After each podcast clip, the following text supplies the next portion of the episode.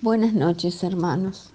Soy Luisa. Estamos aquí para discernir sobre las prédicas de los jueves. En la prédica que dio José, habló sobre la rutina, cuando nos quedamos en un lugar donde todo es lo mismo, un lugar monótono, un lugar aburrido, donde también lo espiritual corre el riesgo de caer en la rutina. En Primera de Reyes 19, 19 Dice, Elías partió de allí y encontró a Eliseo, hijo de Zafat, que estaba arando. Delante de él había doce yuntas de bueyes, y él iba con la última. Elías pasó cerca de él y le echó encima su manto.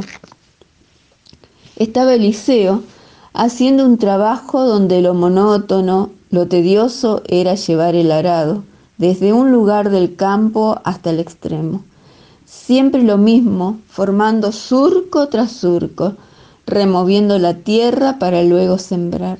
Trabajo que aún hoy en estos tiempos, manejado con tractor y maquinarias agrícolas, siguen siendo trabajos rutinarios.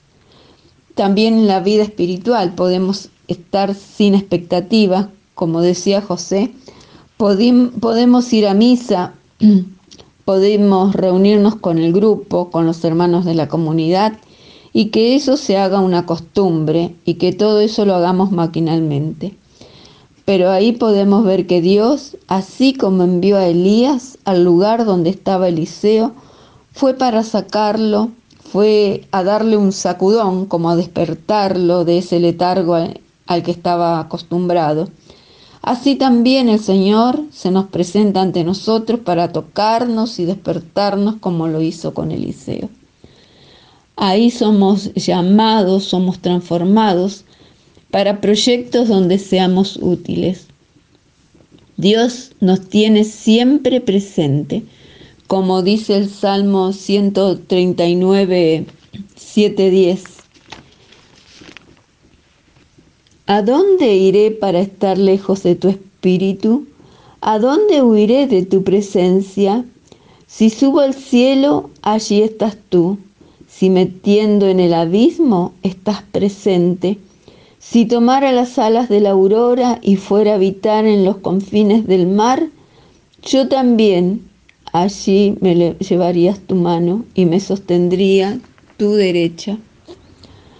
No importa dónde estemos físicamente, como en este tiempo que estuvimos aislados, no estuvimos solos. Nuestro Padre Celestial siempre y en todo momento no nos abandonó y tampoco nos abandonará. Aunque nos encontremos solos, no debemos dudar. Eliseo no dudó, inmediatamente tomó la decisión de seguir a Dios. Dice en el versículo 20, Eliseo dejó sus bueyes y corrió detrás de Elías.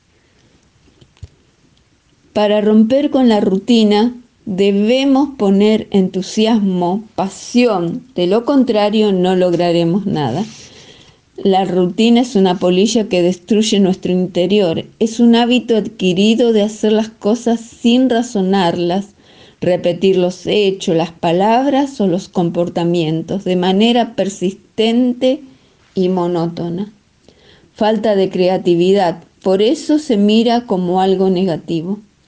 Por eso, hermano, es tiempo de salir de la rutina para poder disfrutar de una vida plena en el Espíritu. En Job 11, 17, 18 dice, la vida se alzará más radiante que el mediodía. La oscuridad será como una alborada. Estarás seguro porque habrá una esperanza. Observarás a tu alrededor y te acostarás tranquilo. El tiempo que pasa no se recupera. Y el jueves pasado Fernanda predicó sobre la culpa. Debemos soltarla, no dejar que entre a nuestro corazón, tampoco a nuestra mente. Porque la culpa nos causa dolor, podemos llevarla por años, quedarnos condenados. Cuando yo llegué a la comunidad, lo hice, con, lo hice con tremenda culpa en mi corazón, porque siempre creí que debía cargarla de por vida. pero Dios me estaba esperando para liberarme de ella. Recuerdo que en un retiro esperé con tanto anhelo al padre Jorge López para confesarme. Habíamos quedado con tres hermanas y todos se habían vuelto y no queríamos volver del retiro sin la ansiada reconciliación.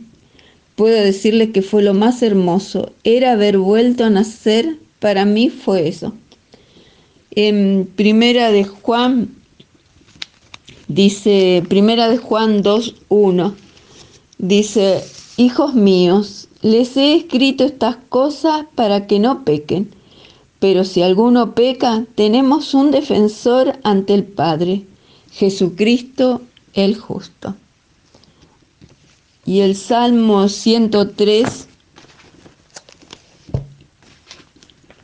8, 13 dice, el Señor es bondadoso y compasivo, lento para enojarse y de gran misericordia.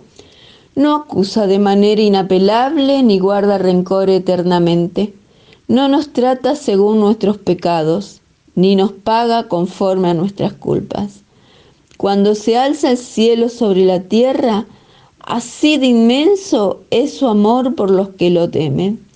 Cuando dista el oriente del occidente, así aparta de nosotros nuestros pecados. Bellísimas palabras.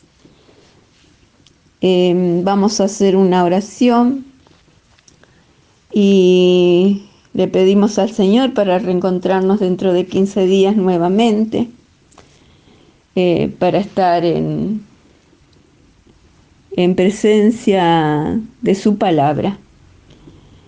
Señor, te pedimos que nos laves con tu sangre divina.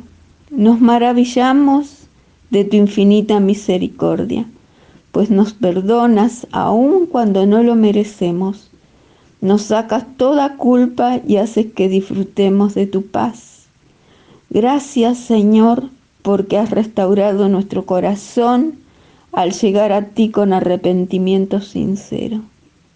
Oh sí, Señor, bendito seas. Te bendecimos, te alabamos, glorificamos tu santo nombre. Amén y amén.